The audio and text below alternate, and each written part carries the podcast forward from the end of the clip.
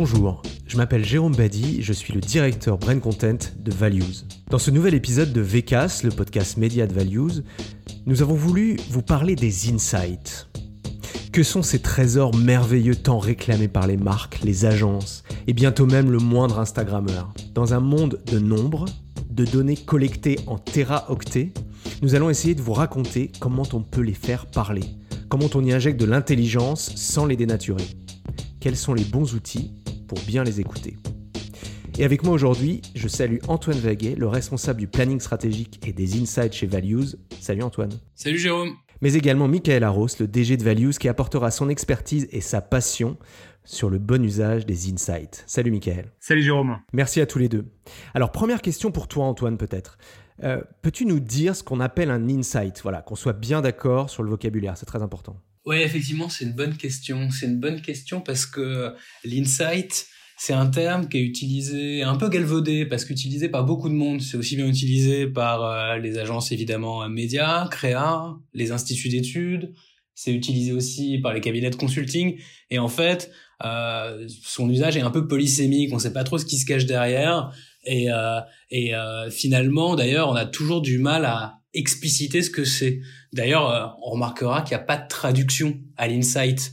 Euh, l'insight, si on le prend euh, comme ça au pied de la lettre, c'est voir dedans. Mais voir dedans, ça veut dire quoi? En gros, si on faisait une définition assez triviale de l'insight, on pourrait dire, bah voilà, l'objectif, c'est de vendre un produit ou un service à quelqu'un, et pour lui vendre, il faut avoir une connaissance de ce comportement, de ses usages, de ses croyances, afin de pouvoir bien le toucher euh, en bonne intelligence.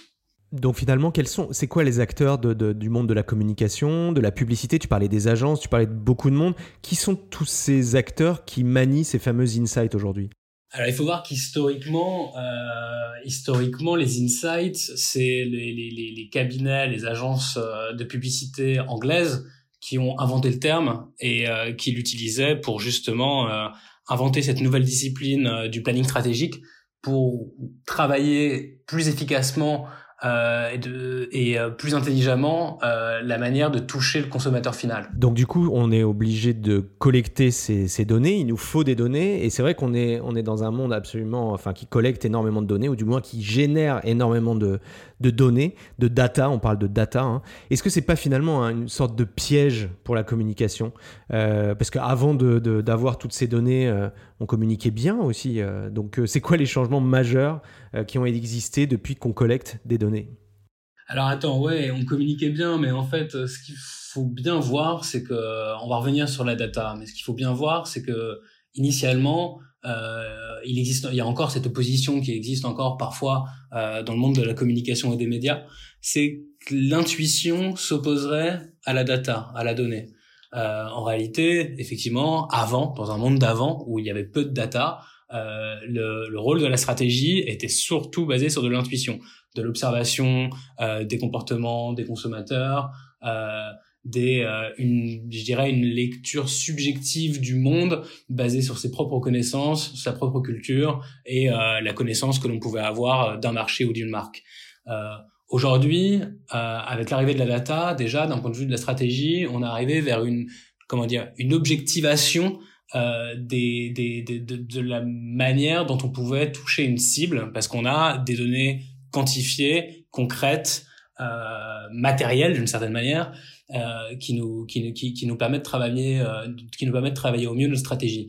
Euh, pour répondre à ta deuxième question sur les grands changements que ça peut impliquer euh, euh, la data, bah en fait c'est un bouleversement, c'est même une révolution. C'est-à-dire que on a une multiplication des canaux, on a une multiplication des devices avec les, les, les, différents téléphones portables euh, qui sont arrivés euh, dans nos poches avec euh, les, les, les multi-usages que l'on peut faire des différents écrans qui sont dans nos vies et on, il nous suffit tout simplement de sortir de penser à quelques chiffres on a 2,4 à peu près 2,4 milliards euh, d'individus sur Facebook on en a 2 milliards sur YouTube on en a plus d'un milliard sur Instagram et à chaque fois évidemment il y a de la donnée qui est collectée il y a de la donnée qui est récupérée sur chacun de ces utilisateurs. Donc en fait, ça fait une masse de données euh, considérable à utiliser pour euh, objectiver justement les stratégies. Et justement, c'est ce que j'allais te demander. Peut-être, Michael, tu peux nous dire un mot là-dessus. Tu parlais de Facebook, tu parlais de, Google. Quels sont les principaux euh, euh, fournisseurs de données aujourd'hui, euh, avant que justement on commence à rentrer dans la manière dont on va les faire parler? En fait, il faut déjà voir qu'est-ce qu'on entend par données. parce que la donnée, elle inspire, c'est un petit peu effectivement la, source même du métier de planeur stratégique. Elle inspire, mais aussi elle peut effectivement derrière, lorsqu'on parle d'activation, évidemment mieux cibler les audiences qu'on souhaite toucher. Donc euh, c'est évidemment euh, des Google et des Facebook qui vont euh, nous permettre justement de, mieux connaître le consommateur visé et de ensuite l'adresser avec les données qui vont bien. Mais après, ce qu'il faut voir, c'est qu'il n'y a pas effectivement que ces GAFA qui sont capables justement de nous fournir cette donnée, c'est que la donnée, par exemple, dans notre périmètre d'exécution d'agence média, elle est partout. Et effectivement, il y a plusieurs types de données. Il y a effectivement des données qui sont plutôt froide. Je pense notamment aux études qui sont euh, utilisées historiquement euh, par le métier euh, d'agence média. Il y a aussi évidemment des données qui sont, on va dire, tièdes, remis à jour régulièrement par des instituts spécialisés. Et puis, il y a bien évidemment les, données chaudes, les données temps réel, qui nous sont évidemment transmis en partie par les GAFA, mais aussi par plein d'autres outils qui constituent vraiment notre quotidien d'utilisation. Et donc, encore une fois, bah, finalement, l'agence média, elle utilise des outils qui sont biberonnés à la data. D'accord. et donc, alors à l'inverse, donc là on est parti sur euh, ceux qui nous fournissent euh, des euh, des données, mais du coup peut-être par type de données, tu parlais chaud, froid, etc. On peut peut-être rentrer un tout petit peu plus dans le détail sur quel type de données concrètement on, collecte aujourd'hui et qu'ensuite on va venir interpréter. Alors nous dans notre métier d'agence média, mais je pense que ça peut être un peu plus général aussi. Quelles sont aujourd'hui les données qui sont intéressantes pour bien connaître nos cibles? Les données euh, qui sont intéressantes, ça va aller euh, d'un côté sur euh, des, des, des, études justement d'analyse du profil de comportement des consommateurs. je pense notamment à SimTGI qui est encore une référence aujourd'hui et qui permet soit de construire un persona sur les valeurs qui animent l'individu, soit de construire une cible qui est plus focalisée sur la partie consommateur d'une certaine marque et d'un certain produit. À partir du moment où ces cibles sont construites, on les passe au tamis, on les analyse de A à Z avec un porté chinois, euh, un comportement et des usages médias, euh, tout simplement. Après, ça va être aussi, j'ai n'importe quoi, mais utiliser un Google Trends pour définir des saisonnalités de produits, des intérêts ou, ou toute autre justement tendance temporelle d'un sujet ou d'un contexte. ça va être également utiliser des, des, outils de media planning, par exemple, offline, pour voir quelles sont les enseignes qui sont systématiquement euh, euh, euh, présente sur euh, les zones de chalandise de, mes propres magasins, etc., etc. Ce qu'il faut voir, c'est que globalement, ces données-là, elles peuvent provenir à la fois d'outils qui sont construits nativement pour des insights, mais aussi aujourd'hui, dû à la plateformisation de, nos métiers et de la digitalisation évidemment de nos métiers, ces données et ces insights peuvent provenir également d'outils d'achat. Et c'est en ça où notre métier a été complètement révolutionné, puisqu'il n'y a plus aujourd'hui euh, de, de, comment dire de, de silos entre d'un côté des outils de réflexion euh, qui animent le, la stratégie média et de l'autre côté des euh, outils d'activation qui vont finalement mettre en scène en partie la stratégie média définie mais qui vont vraiment l'appauvrir. Aujourd'hui en fait pour qu'un insight soit utile, c'est faut il faut qu'il puisse vraiment être activé en l'état. Donc en tous les cas, on n'est pas sur de l'opposition euh, euh, actuellement entre des outils qui, euh, qui, qui vont euh, nous fournir des insights stratégiques et des outils qui vont activer des campagnes médias qui seront finalement des campagnes médias comme on avait l'habitude de, voir dans le passé, qui étaient uniquement sur de la sociodémo, par exemple. D'accord, donc là, on a cette espèce de masse, euh, bon, c'est un peu Big Brother, votre histoire, là, euh, cette espèce de masse que vous collectez, qui vient de partout, on a bien compris, hein, qui, qui, qui, qui, avec des nouveaux, de nouveaux outils, justement, de collecte pour bien pour renseigner sur nos habitudes, sur euh, qui nous sommes. Euh, peut-être, euh, Antoine, tu peux nous dire comment on arrive, donc justement, le planning stratégique, tout ça, qu'est-ce que c'est et comment on arrive à faire parler tout ça. Une fois qu'on a, on a toutes ces masses, bah, en fait, ça serait trop simple s'il suffisait de, remplir des abacs. Voilà, comment on essaie de leur donner du sens et, et, les faire parler et renseigner un petit peu les différents profils et ensuite en faire profiter les marques. Alors en fait, là, il y a plusieurs, il y a plusieurs, il y a plusieurs questions dans ta question là, si j'ose dire. Donc sur la, sur sur le Big Brother, alors on est on est habitué nous euh, experts euh, dans les métiers dans, nos métiers d'avoir euh, d'avoir cette remarque là. En fait, ce qu'il faut voir, c'est qu'on n'est pas du tout au contraire dans Big Brother. On est déjà dans de la donnée qui est anonymisée ou de la donnée qui est publique est récupéré euh, directement par euh, les, les, les, les softwares de data qu'on utilise euh, au quotidien. Euh, donc là, là-dessus, euh, on n'est pas du tout dans, dans, dans, dans une, comment dire, une lecture orwellienne, mais euh, au contraire dans quelque chose qui tend à être au plus près des attentes des consommateurs à partir de l'analyse de leur comportement et justement être en capacité de bien les adresser efficacement à partir des choses qui eux les intéressent. Et c'est ça qui est important. C'est plutôt un facteur de progrès plutôt qu'un facteur de surveillance ou de contrôle qui serait fait euh, de la part des métiers de la stratégie. Oui, c'est venir, c'est apporter, euh, apporter un plus, un service supplémentaire parce qu'on nous connaît mieux finalement. Et puis ce qui, bon, je pense pouvoir dire que ce qui, ce qui nous intéresse, ce qui vous intéresse, euh, c'est pas l'individu, c'est pas Monsieur Intel, c'est c'est bien la masse des comportements et le fait que un certain nombre de comportements vont, vont, vont se ressembler et qu'on va pouvoir adresser. c'est exactement ça. Bah, moi j'ai un exemple en tête qui parlera à tout le monde et qui est, qui, est, qui est un exemple rigolo en tout cas pour tous ceux qui regardaient la télévision dans les années 90. On avait cette publicité de, de, de petits bateaux qui reprenait la, la chanson de Jacques Dutronc, euh, fais pas ci, fais pas ça, avec les enfants. Je sais pas si vous vous souvenez, Bien qui, euh, qui euh, sautaient dans la boue, euh, voilà, qui se lançaient de la peinture, etc., etc. Et ce qui était intéressant, cette, cette, cette, cette publicité avait cartonné, avait aussi installé Petit Bateau dans, dans, dans, dans l'imaginaire collectif des Français, de façon assez durable d'ailleurs, euh, sur, sur, sur une marque qui est du côté de la petite enfance. Euh, et en fait, ça, tout ça, par, par exemple, partait d'un insight. Ça partait d'un insight qui est très simple, c'est que en fait, euh, les, les, les mères ne perçoivent pas la saleté chez l'enfant comme quelque chose de négatif, mais aussi comme une expérience d'apprentissage. Ça, c'est un insight. C'est tout simple. C'est, c'est, c'est de se dire, bah non, la saleté, c'est, c'est, c'est pas, c'est pas juste mal, c'est aussi une expérience d'apprentissage. Eh bien, on va construire la stratégie de la marque, donc c'est-à-dire à la fois son message et puis après euh, la stratégie média, à partir euh, d'un insight qu'on a récupéré, qui est, un, qui, est un, qui, est une, qui est une croyance commune. Et donc, ça rejoint aussi avec ce que tu me, ce que tu me demandais tout à l'heure, effectivement, on s'intéresse pas à l'individu en tant que tel parce qu'on n'est pas dans une hyper hyper euh, segmentation d'un individu qui serait tracé. C'est plutôt évidemment euh, travailler sur les ressorts collectifs, les ressorts communs, les croyances communes euh, qui permettent d'avoir aussi des messages qui parlent à un segment d'audience épais, conséquent. donc les marques ont effectivement besoin de, de de connaître euh, de connaître les gens auxquels ils s'adressent. Euh, ils le savent pas d'ailleurs. On pourrait, on, peut, c'est peut-être presque étonnant. C'est une petite question comme ça qui me vient, mais euh, c'est presque étonnant qu'ils sachent pas exactement à qui ils s'adressent au moment où ils. Enfin voilà, quand on crée une marque, on, a un objectif, on sait à peu près à qui on veut parler. Donc on a besoin de gens pour nous dire à qui on parle. Comment comment ça se passe Enfin dans quel sens ça se passe Peut-être euh, tu peux nous dire un mot, euh, Michael, là-dessus? Ben, en fait, c'est c'est le vrai problème, notamment des, des grandes marques, des grands fabricants, notamment alimentaires, FMCG euh, qui ont euh, besoin justement euh, d'un intermédiaire de choix, en l'occurrence le distributeur, et qui malheureusement génère une rétention d'informations puisque lui seul a par exemple la relation directe avec le consommateur final.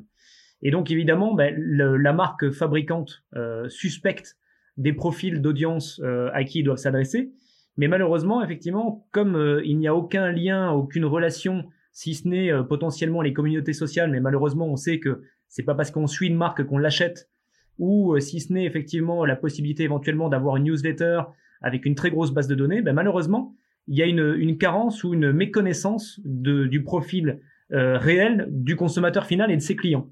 Et donc l'idée, c'est évidemment de mettre à profit les différents outils et donc la data qui est derrière pour nourrir la connaissance client pour notre annonceur et qui puisse derrière ben justement réfléchir ou en tous les cas adresser des besoins qu'il n'aurait peut-être pas forcément pu voir euh, en lecture directe ou en tous les cas penser aux, produits euh, aux produits de demain. Je pense notamment justement euh, des marques comme euh, des marques comme Amora, des marques comme Barilla, des marques comme comme toutes les toutes nos marques du quotidien qui créent de toute façon, on peut le voir aussi, hein, des, des, prétextes de communication ou des prétextes de d'activation pour permettre justement de créer cette relation en direct avec le consommateur. Ben, nous, via nos outils, on va être capable de leur dire que finalement, les personnes qui s'intéressent vraiment à leurs produits sont peut-être pas forcément euh, celles qui suspectaient et on en arrive même presque des fois à faire bouger les briefs.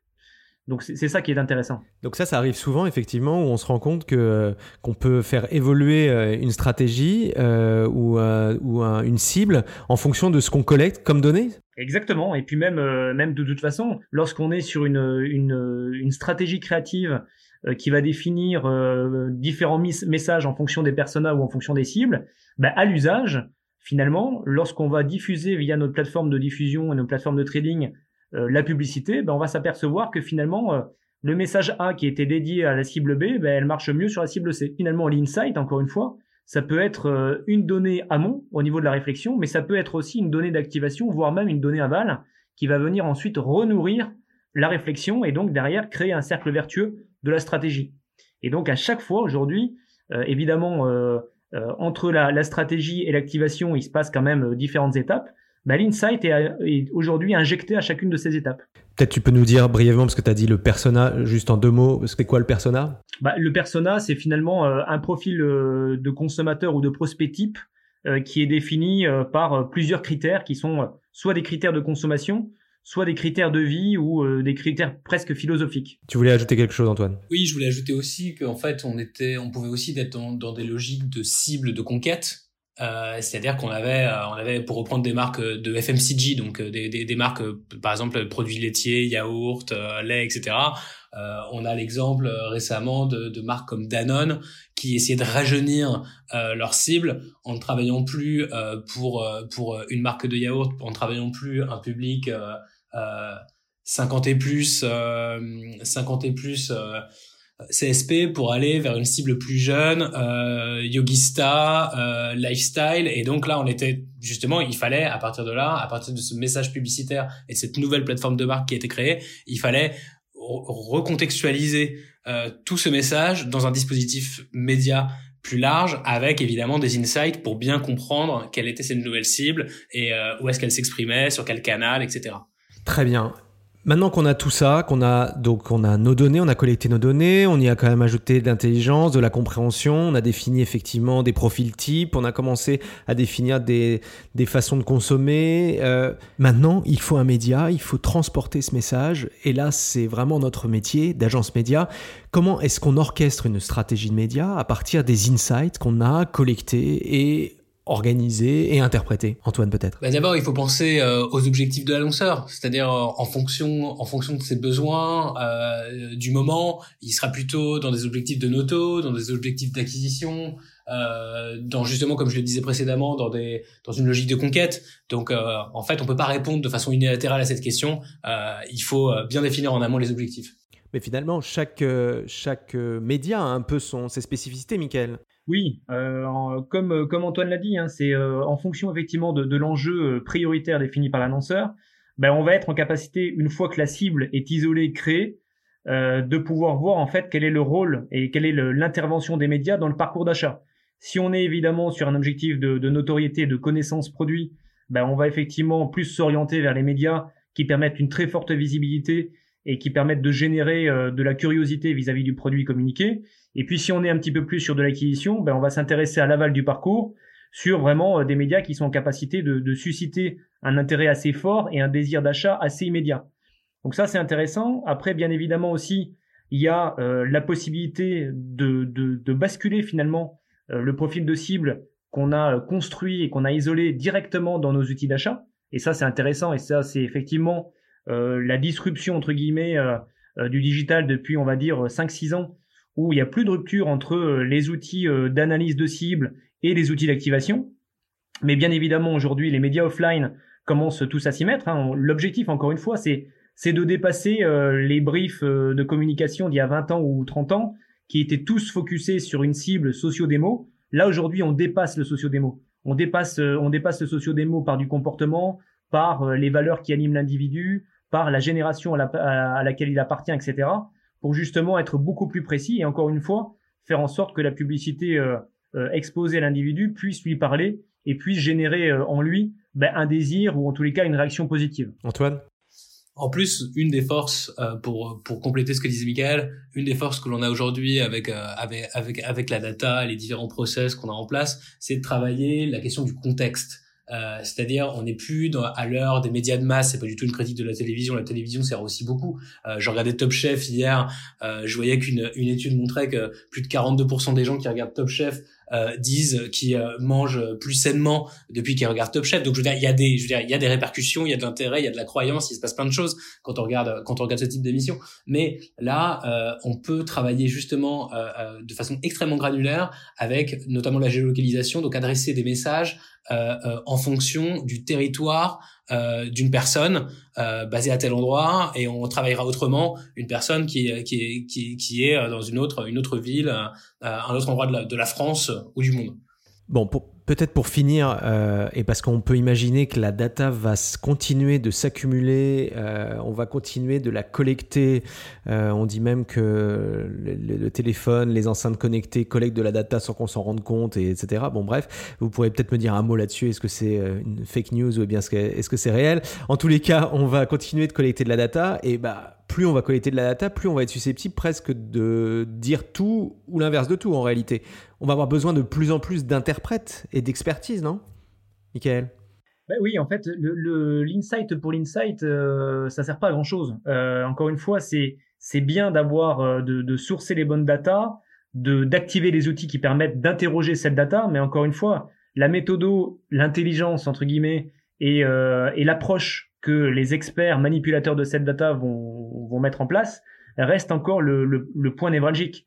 Donc il va falloir justement continuer à interpréter de manière objective et de manière un peu humaine aussi, parce que la prédiction euh, de la consommation, c'est évidemment euh, euh, l'envie l'envie de tout marketeur, mais il y a encore derrière une, vraie interprétation qui va justement bah, permettre de valoriser le conseil de l'expert, le conseil de l'agence auprès de l'annonceur. Bon, on voit que t'as pas pas répondu sur l'enceinte connectée, mais c'est pas grave. Euh, Antoine, est-ce que comment on évite les contresens? Comment comment on donne de, la valeur à tout ça? Je pense que c'est c'est aussi la, question fondamentale qui se pose avec les ces, milliards de données qui sont collectées. C'est-à-dire qu'à un moment on peut on peut tout faire dire à cette data parce que par définition elle est brute. D'une certaine manière, la data elle est bête.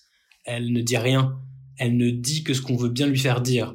Euh, c'est d'ailleurs pour ça qu'elle doit être croisée, qu'elle doit être travaillée, qu'elle doit être analysée et que l'intelligence humaine est fondamentale ici. C'est parce qu'au fond, je peux donner euh, deux chiffres euh, euh qui, qui, dans un certain contexte, sont tous les deux vrais et qui en même temps s'annulent lorsque je les mets ensemble euh, de, de, dans un argumentaire. Donc, il y a toujours un parti pris et une réflexion stratégique humaine qui est fondamentale euh, pour donner une direction à cette donnée. Peut-être pour illustrer ce que tu viens de dire, on pourrait parler des audiences télé. Si on, si on regarde, ou des vues d'un post sur Internet, c'est un million de vues euh, ou un million de personnes qui regardent la télé, en fait, ça veut rien dire en soi. Ça veut dire, si on commence en revanche à savoir qui étaient ces personnes, est-ce que c'était les bonnes devant telle émission, tu parlais de Touchet tout à l'heure, euh, versus le journal télé qui ont regardé telle autre pub, etc. En fait, ça, ça ne veut pu dire la même chose, ou bien même 40 000 personnes qui ont vu un post dans un bon contexte.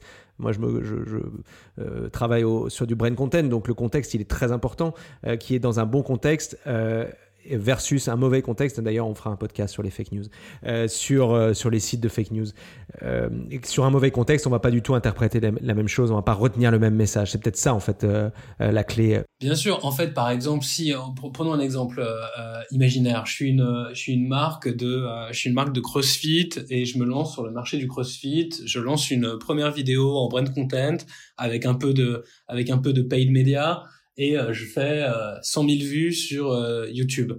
100 000 vues, est-ce que c'est bien, est-ce que c'est pas bien? La donnée elle est relative. c'est bien si je la compare par exemple ou je la croise avec le nombre d'adhérents CrossFit dans les clubs français. Là, je vais pouvoir voir si je touche ma cible ou si je la touche pas. En fait, au fond, tout doit être croisé, contextualisé pour qu'il y ait du sens. Sinon, en tant que tel, la data ne dit rien. Michael, un mot de conclusion. On a de la chance aujourd'hui d'avoir des datas qui permettent de prendre le pouls en temps réel de la réalité, c'est-à-dire justement une hausse ou un uplift d'intérêt, ou en tous les cas une hausse ou un uplift en termes de mention de marque. Et, en fait, globalement, encore une fois, euh, au sein des agences, euh, on est capable justement de vérifier aussi l'impact réel, au-delà même des compteurs de vues, au-delà même des compteurs de visites, etc., de la publicité, et est-ce que cette publicité a fait bouger quelque chose, est-ce qu'elle a fait bouger une ligne, dans le comportement des consommateurs sur un volume, sur la masse. C'est-à-dire que si à un moment donné, euh, j'ai une campagne de communication et qu'elle a un impact positif sur euh, euh, un index d'intérêt sur Google Trends, ben, ça veut dire qu'elle a fonctionné. si elle a effectivement un impact positif sur des mentions de marque ou qu'en tous les cas, la polarité des mentions de marque est plutôt positive, ça veut dire que ça en soi fonctionné. Donc encore une fois, voilà, c'est la data, elle est partout, mais en tous les cas, les insights et la data, pour qu'ils puissent être justifiés et légitimes, il faut qu'ils puissent trouver une utilité. C'est très clair. Merci beaucoup, Michael. Merci, Jérôme. On peut conclure en, disant qu'effectivement, euh, comme tu viens de le dire, Michael, euh, on a énormément de données aujourd'hui qui sont collectées par, euh, voilà, par de nombreuses sources, mais que l'important est d'essayer de, les faire parler, de leur donner, de leur mettre de l'intelligence, et puis peut-être aussi se faire aussi un peu confiance pour mieux les comprendre, euh, essayer de voilà de ne pas attendre d'avoir d'être sécurisé par une data qui dit ce qu'on voulait que ça, que ça, dise, mais aussi euh, pouvoir être prospectif et lancer des choses et les vérifier ensuite. Voilà. Merci à toi également Antoine, à très bientôt. Merci Jérôme. N'hésitez pas à nous recommander, à nous mettre des étoiles, des commentaires. On se retrouve très vite. Salut.